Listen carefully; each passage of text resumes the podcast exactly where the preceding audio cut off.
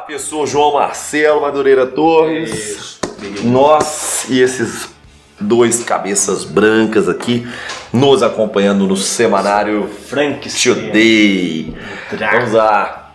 Salve, salve, meus queridos inscritos, minhas queridas inscritas Salve, aqui salve. do canal Terra Negra e do nosso podcast. Tá? Estou aqui, eu, professor Vitor Augusto, ao meu lado aqui, o tutor, tá? Lá vem. a grande É. referência É, vem. aqui da cidade de Belo Horizonte, É. professor João Marcelo Madureira Torres, tá? E hoje nós vamos trabalhar com cabelos brancos e carecas tendenciosas, tá? E,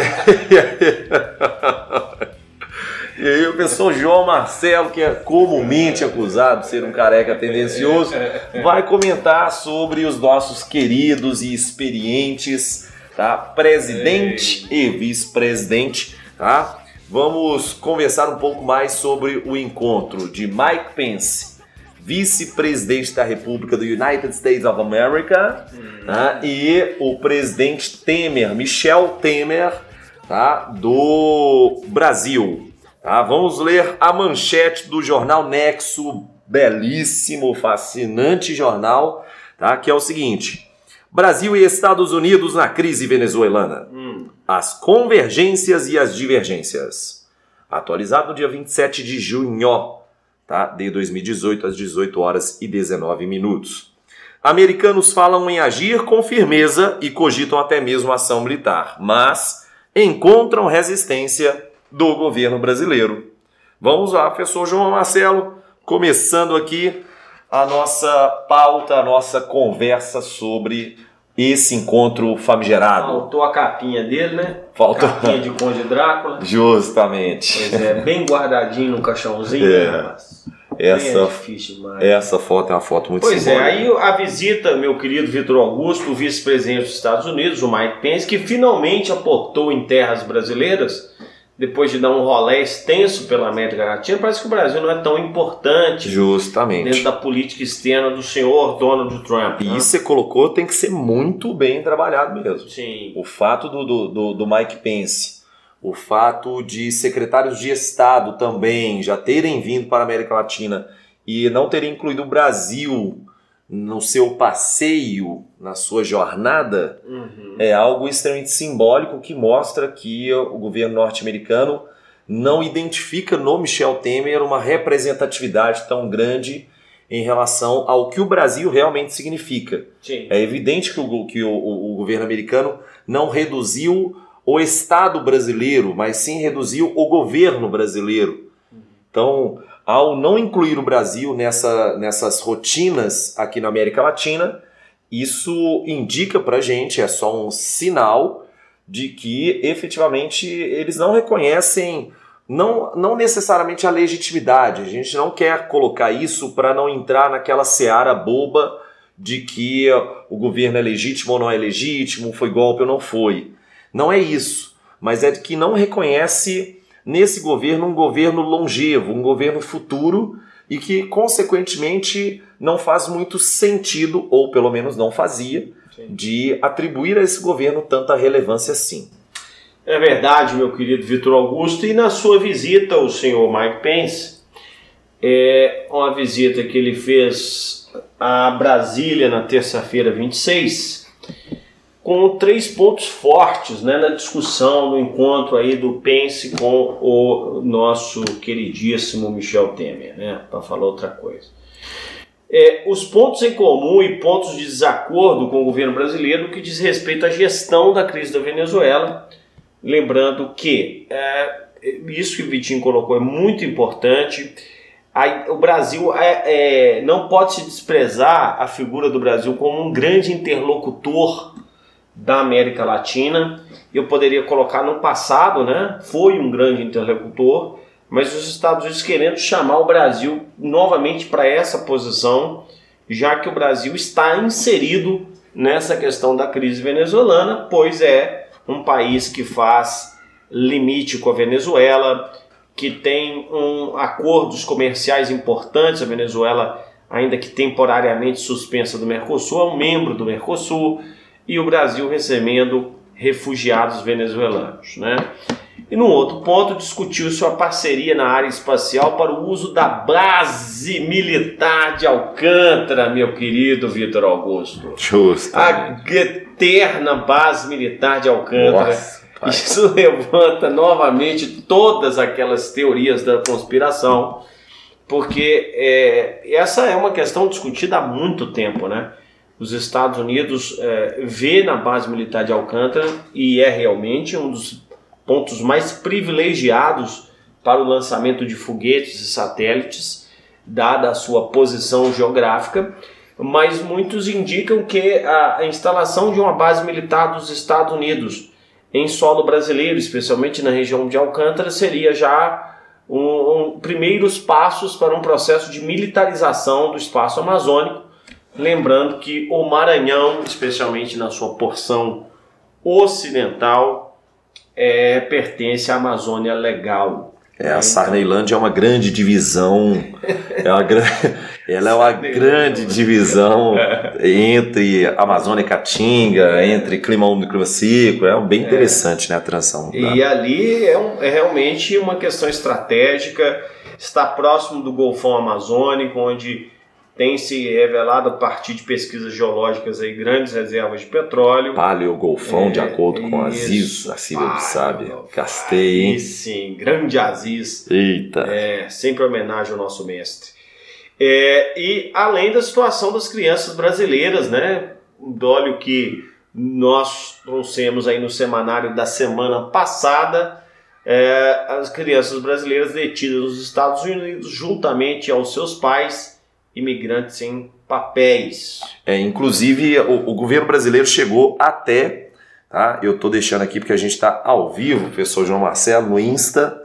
Tá? Professor Vitor é, Augusto, só é, o meu, minha bateria que está acabando. Ah, tá, tá ótimo. E é o seguinte, a, a, o governo brasileiro deixou, inclusive, à disposição do governo americano alguns aviões para poder fazer essa transição, para poder fazer essa deportação, professor João Marcelo, o que é muito importante. Então, o que o João colocou aqui para vocês foi o seguinte: nós temos três tópicos extremamente relevantes em relação ao encontro do vice-presidente dos Estados Unidos com o presidente do Brasil, então Mike Pence e o Michel Temer. Primeiro ponto, tá? O, a, a a gestão em relação a essa questão migratória da Venezuela. E vale a pena lembrar que os venezuelanos não têm o Brasil como seu destino preferencial.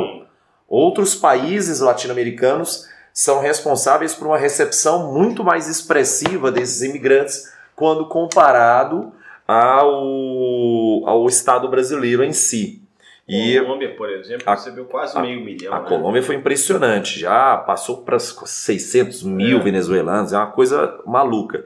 Segundo ponto, a questão da base de Alcântara. E terceiro ponto, a situação dos imigrantes brasileiros sem papéis. Tá? Em relação ao problema venezuelano, que parece ter sido um dos grandes focos em relação ao, a essa questão humanitária, tá? Nós temos uma preocupação muito grande com os venezuelanos que fogem da Venezuela em função de escassez de alimento e remédio, crise econômica e também a tensão política tá, que opõe ao governo do presidente Nicolás Maduro e à oposição. Coloca um de frente para o outro. Tá? Pense, saiu da, de Brasília e foi para Manaus, onde conheceu lá efetivamente o funcionamento da política de acolhimento do governo brasileiro para esses venezuelanos. Já no campo político, Big Johnny, tá? Estados Unidos e Brasil estão entre os países no mundo que consideram o governo do Maduro. A gente colocou isso aqui em outras em outros semanários, né? Na, tá? eleição, Na eleição da Venezuela a ilegitimidade do governo do Maduro. Tanto o Brasil quanto os Estados Unidos, basicamente, reconhecem essa ilegitimidade. Entretanto, eles divergem em relação a alguns pontos, né, professor João Marcelo? Pois é, a, as divergências estão é, efetivamente em como Maduro deveria deixar o poder. Né? É, os Estados Unidos defendem ações mais enérgicas nesse sentido, inclusive já circula a ideia de uma possível, até, quem sabe, num ato extremo, intervenção militar. Nesse sentido, os Estados Unidos né, declara, eh, dentro de uma política mais isolacionista, mais unilateralista, não? Ah, o Pence, por exemplo, diz que é preciso agir com mais firmeza. Veja bem, né? então já, já se posiciona dentro de um contexto de maior rigor. Ele também afirmou que é necessário que outros países comecem a adotar mais atitudes para isolar o regime de Maduro, como basicamente o regime de Maduro e como é o chavismo, é um movimento em direção ao socialismo, a uma reforma socialista, uma revolução que tem um caráter socialista e a própria aproximação histórica da Venezuela chavista com Cuba e lembrando que os Estados Unidos, ao se posicionar né, na administração Trump por cancelar todos os acordos feitos na administração Obama em relação à aproximação diplomática com Cuba, isso vale também para a Venezuela. Seria estranho se os Estados Unidos pretendessem uma política de flexibilização comercial com a Venezuela. Só que é, o senhor Pence e o próprio Trump, né, eles pensam muito ao fazer isso pelo fato de que a Venezuela tem uma coisa que interessa muito aos Estados Unidos, que é o petróleo. Porém, como sabemos e fizemos em vários semanários, a geopolítica do petróleo anda completamente modificada.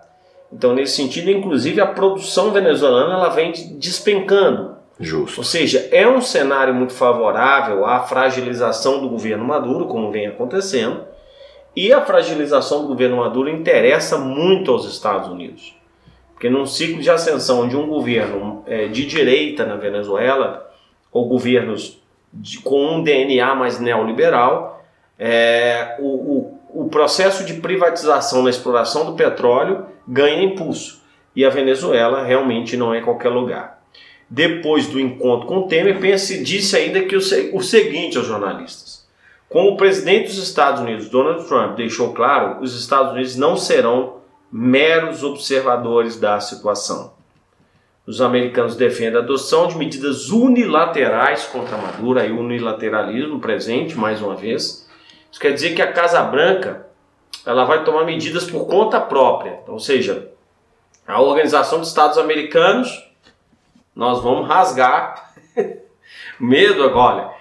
É, toma medidas por conta própria, encoraja outros países da região a também tomarem, sem que essas decisões sejam discutidas em algum fórum coletivo, como a Organização dos Estados Americanos, que é o principal fórum dessas questões dentro da América. Justamente. Né? Então, assim, é, o posicionamento bem é, firme aí do senhor, é, do senhor Mike Pence e o secretário de Estado americano Rex Tillerson, que deixaria o cargo no mês seguinte, substituído pelo diretor da CIA, o seu Mike Pompeo, é. nosso querido Vitor Augusto gosta muito. Nossa, nós já trabalhamos demais é. com o Mike Pompeo. Eu, eu tava com a trauma do Mike Pompeo. Primeiro que a gente deu a notícia do Rex é. Tillerson é.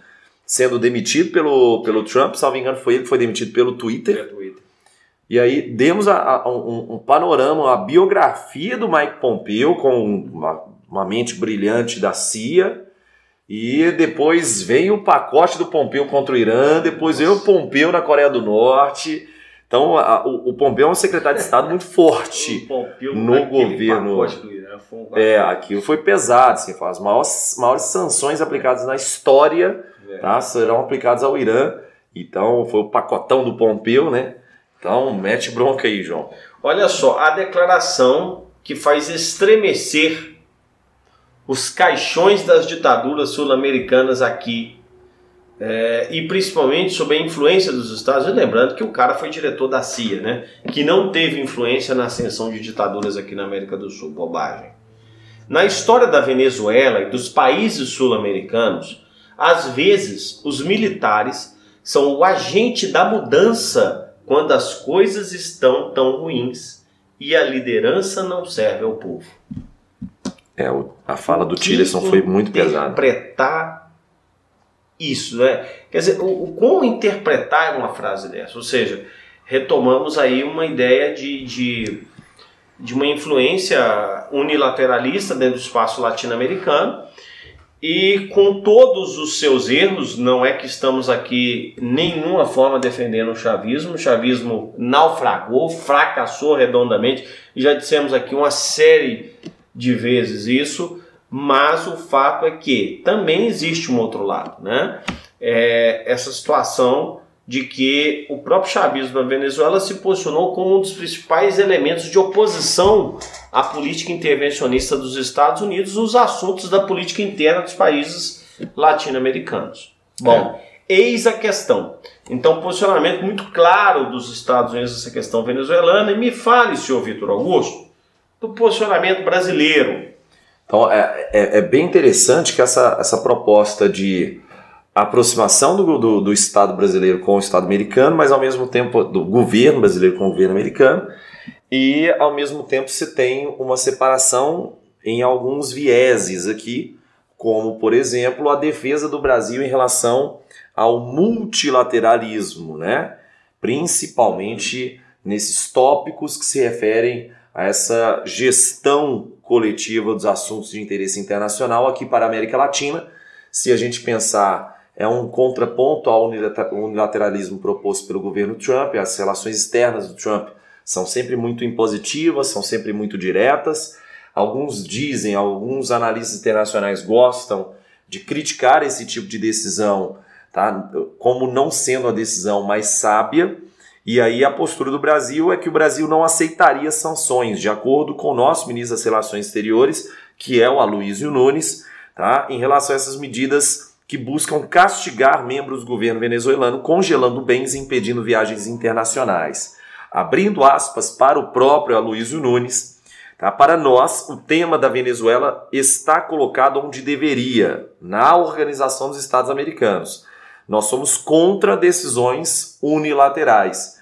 Então, é uma postura em relação a essa política externa muito mais compatível com o diálogo muito mais interessante nas relações exteriores quando comparada a essa política mais unilateral proposta pelo Estado americano.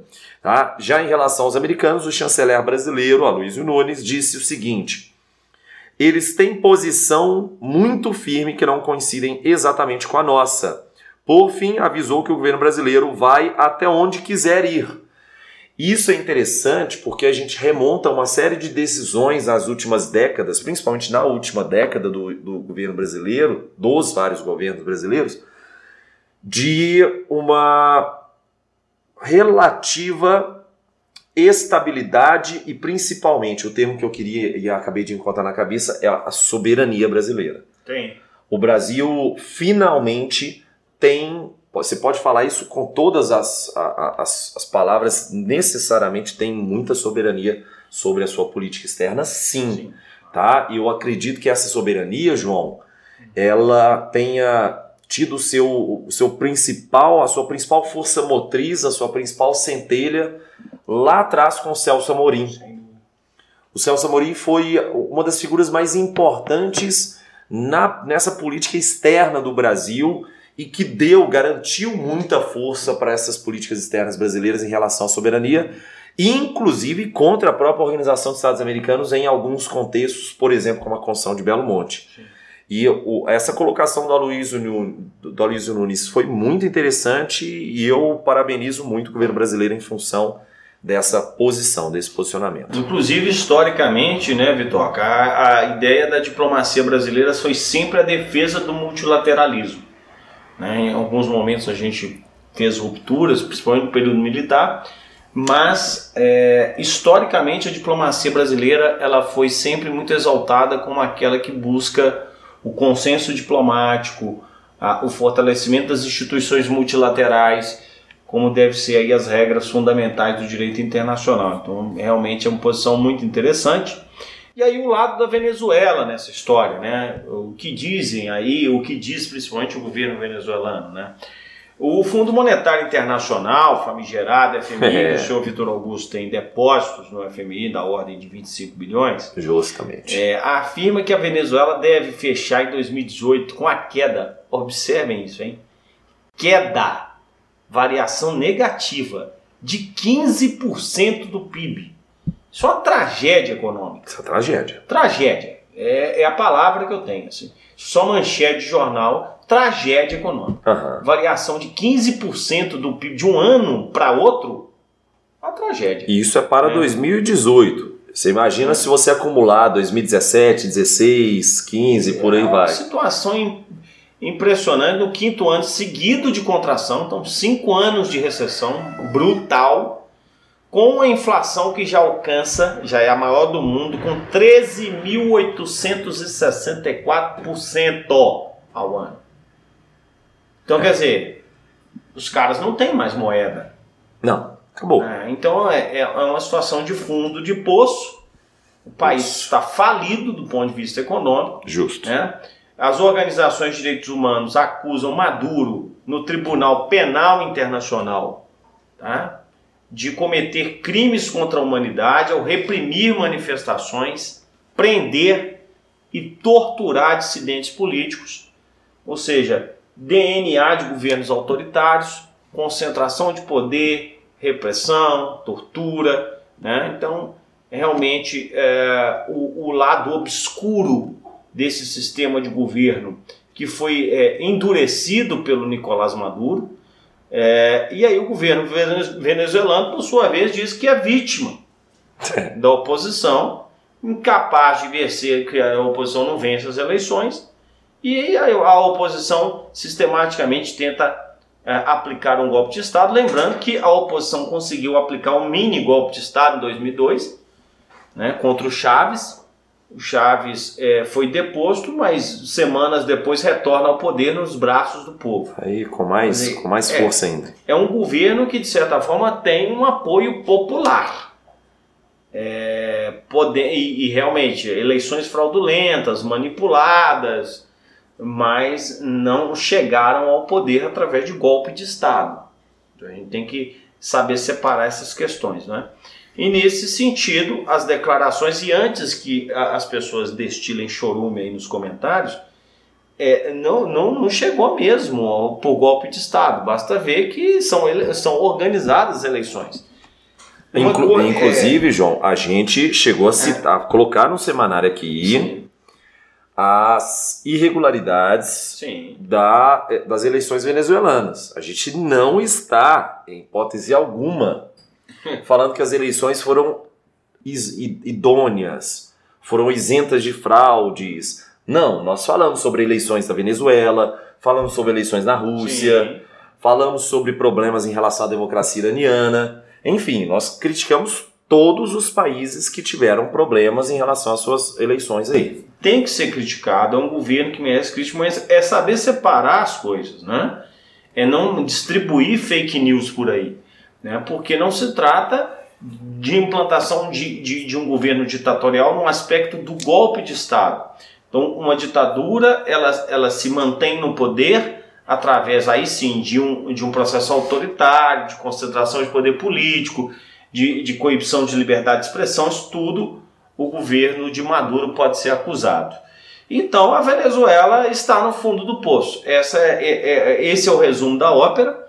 E não há um consenso no que fazer em relação a essa crise venezuelana. Temos que aguardar aí, senhor Vitor Augusto, cenas do próximo capítulo. Justo. Quem sabe uma nova operação militar dos Estados Unidos na Pode América acontecer. Latina. Apesar de eu achar muito improvável, Também acho. Né? Também Ah, é vamos- bravata absurda. Justamente. Aguardemos cenas dos próximos capítulos, até porque quem falou sobre, a, sobre apoio a, ditador, a governos militares, a um golpe a um golpe ditatorial ali na região foi o Rex Tillerson, que já está longe do, do como secretário de Estado, Sim. foi demitido, foi outra parada. E aí esperemos tá, o que acontecerá com a Venezuela e os seus petrodólares. Professor João Marcelo. Agora a gente sai para começar um novo quadro, inclusive a gente queria Ah, o feedback de vocês. Todas as semanas nós passamos aqui dois, três, quatro destaques um pouco maiores, tá? Mas a gente gostaria bastante de trabalhar com as outras notícias que a gente faz também, que a gente lê também.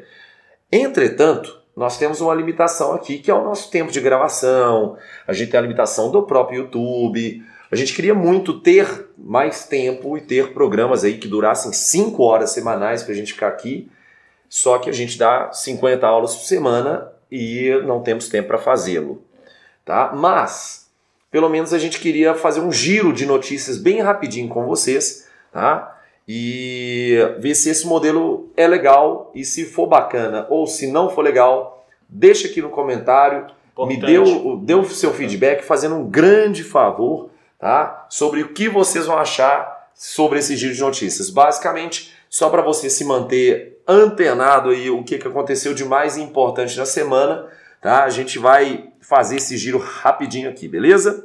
Vamos lá, primeira notícia, professor João Marcelo, eu vou, vou trabalhar essa notícia aqui. Ó.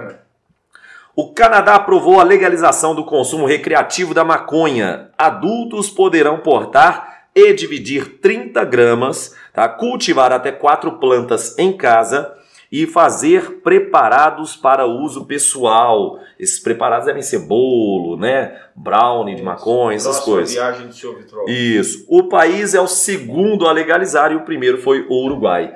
E essa foi a notícia do blog Outras Palavras, professor João Marcelo. É, e lá na Espanha abre caminho para regular a eutanásia e equiparar a licença paternidade maiores de idade com doença grave e incurável e os incapacitados graves crônicos poderão receber ajuda do sistema público para morrer caso a medida passe, medida polêmica, né? Mais um país regulando aí questões como o aborto, no caso da Argentina, no caso da Irlanda, Agora a questão da, da eutanásia na Espanha, essa é uma notícia do El País. E essa também vai ser uma, uma discussão, uma problemática colocada na corrida presidencial definitivamente. É. Talvez não a eutanásia, porque o, o Brasil ainda está longe de refletir sobre isso. Se o aborto é um tabu no Brasil, você imagina a eutanásia. Hum. Tá? Então, aborto é tabu, suicídio é tabu. A gente precisa avançar muito na nossa sociedade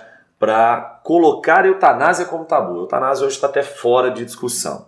Tá? O encontro inédito. O governo russo informou ontem que pretende anunciar em breve o local e a data de um encontro inédito entre o presidente Nossa. da Rússia, Vladimir Putin, e Donald Trump. Há pouco, há pouco mais de um mês, o presidente dos Estados Unidos se reuniu em Singapura com o líder norte-coreano Kim Jong-un. Tá? E essa notícia foi veiculada pelo Estadão. Então, com certeza, na semana desse é. encontro, nós faremos um semanário especial, mas para variar, é. sobre o Kim, ó, sobre o Trump, Donald Trump é. e o Putin. Aí, um dos, nove, um dos nove ministros que compõem a Suprema Corte Americana, o Anthony Kennedy, de 81 anos, anunciou ontem a sua aposentadoria. Olha só, 81 anos está se aposentando. Cara que realmente usufruiu do trabalho, né? Justo. Caberá Donald Trump indicar um substituto que precisa ser validado pelo Senado. A expectativa é que seja nomeado um juiz de perfil conservador em comparação com Kennedy, tido como moderado. É a notícia da Folha, ou seja, nada que não possa ser piorado. Justamente. Né, nas questões aí de política é, interna dos Estados Unidos. Perfeito. Formada por cinco ministros, a segunda turma do Supremo Tribunal Federal decidiu ontem soltar José Dirceu, condenado em segunda instância na Lava Jato pelos crimes de corrupção e lavagem de dinheiro. Preso desde maio, o ex-ministro da Casa Civil poderá aguardar em liberdade até que um dos seus recursos seja julgado pelo próprio tribunal. E é a notícia do portal J, bem interessante portal que problematiza essas questões políticas no Brasil. Lá vai mais uma vez o Disseu. A situação de Disseu guarda semelhanças com a de Luiz Inácio Lula da Silva. Os dois petistas estão condenados em segunda instância pelos mesmos crimes e buscaram a liberdade até, os até que os tribunais superiores julgassem seus recursos finais. Mas o ex-presidente não teve até aqui o mesmo destino do ex-ministro é a manchete do O Globo. É, lembrando, a situação do Lula ainda realmente é muito diferente da do Disseu. A prisão mantida, os direitos políticos ainda anulados e apesar da campanha tá aí em vento e popa, né? Continuando, professor João Marcelo, Sim. a Suprema Corte dos Estados Unidos considerou constitucional o decreto do presidente Donald Trump que proíbe a entrada de imigrantes em um grupo de países, de um grupo de países específico, né? Que é o, são os países de maioria muçulmana nos Estados Unidos. O decreto restringe o acesso de pessoas vindas do Irã, Líbia, Síria, Iêmen, Somália, Venezuela e Coreia do Norte. E o artigo foi publicado pela Folha. Lembrando que esse foi um dos, uma das primeiras propostas do Donald Trump, ainda quando ele se iniciou o seu cargo de presidente da República. Então é isto, senhor Vitor Augusto. O parlamento britânico aprovou ontem um texto que havia sido apresentado em julho de 2017 pela primeira-ministra Theresa May para organizar o desligamento do Reino Unido da União Europeia, chamado Brexit. O texto estipula o dia 29 de março de 2019, anote na sua agenda, senhor Vitor Augusto, para Justo. irmos a Londres, Justo. como limite para a saída do bloco. É, essa é uma manchete do Estadão comprovando que o processo de desligamento ele tem que seguir uma série de trâmites, por isso que ele ocorre em etapas, né? Inclusive com um processo de indenização financeira por parte do Reino Unido à União Europeia. Então é um processo muito simples. Não. Justamente. Quem insiste em realizar deslocamentos por transporte individual deveria ajudar a pagar a conta do coletivo. Leia mais no ensaio de Rachel Biederman e Luiz Antônio Lindau, da organização WRI Brasil, notícia do Nexo. Uma reportagem bem interessante e dados os possíveis, plausíveis investimentos em transporte público, a gasolina ficaria mais cara para baixar o preço do diesel. Você tendo um transporte público de qualidade, faz sentido, é uma proposta em relação ao planejamento urbano. Em, é como é que é? Quem insiste em realizar. Não, eu, olha, atrapalhado aqui, passa. Em outubro, os eleitores brasileiros escolhem também os chefes dos governos estaduais. Por se tratar de um federalismo, os governadores têm um papel importante no poder administrativo do país. O Politiquês dessa semana explica o que é federalismo e como funciona o nosso modelo. Está aí no Nexo também, importantíssimo, viu? um contexto aí de, dessa cultura política, da, da ideia de, do saber votar, né? É, é entender esse sistema federalista, entender que o voto não só para os cargos executivos nas suas várias esferas são importantes, tão quanto o, é importante o, o, voto para presidente e principalmente os cargos legislativos. Vale Justamente. Vale muito a pena, inclusive, o próprio Politiquês. Politiquês é o podcast do Nexo que é fantástico, assim, é ultra didático, como tudo que o Nexo faz. Vamos lá para a próxima. O veto que proibia as mulheres de dirigir na Arábia Saudita deixou de ter, feito, ter efeito ontem. Ainda durante a madrugada, as sauditas saíram às ruas de carro para comemorar. O país era o único no mundo onde ainda havia esse tipo de restrição a notícia da Folha. Parabéns palmas, à Arábia Saudita. Palmas. E também fizemos um semanário sobre. Sauditas. Grande conquista. Justo. Falar em mulher, Marina Silva jantou anteontem com Luciano Huck e o grupo Agora.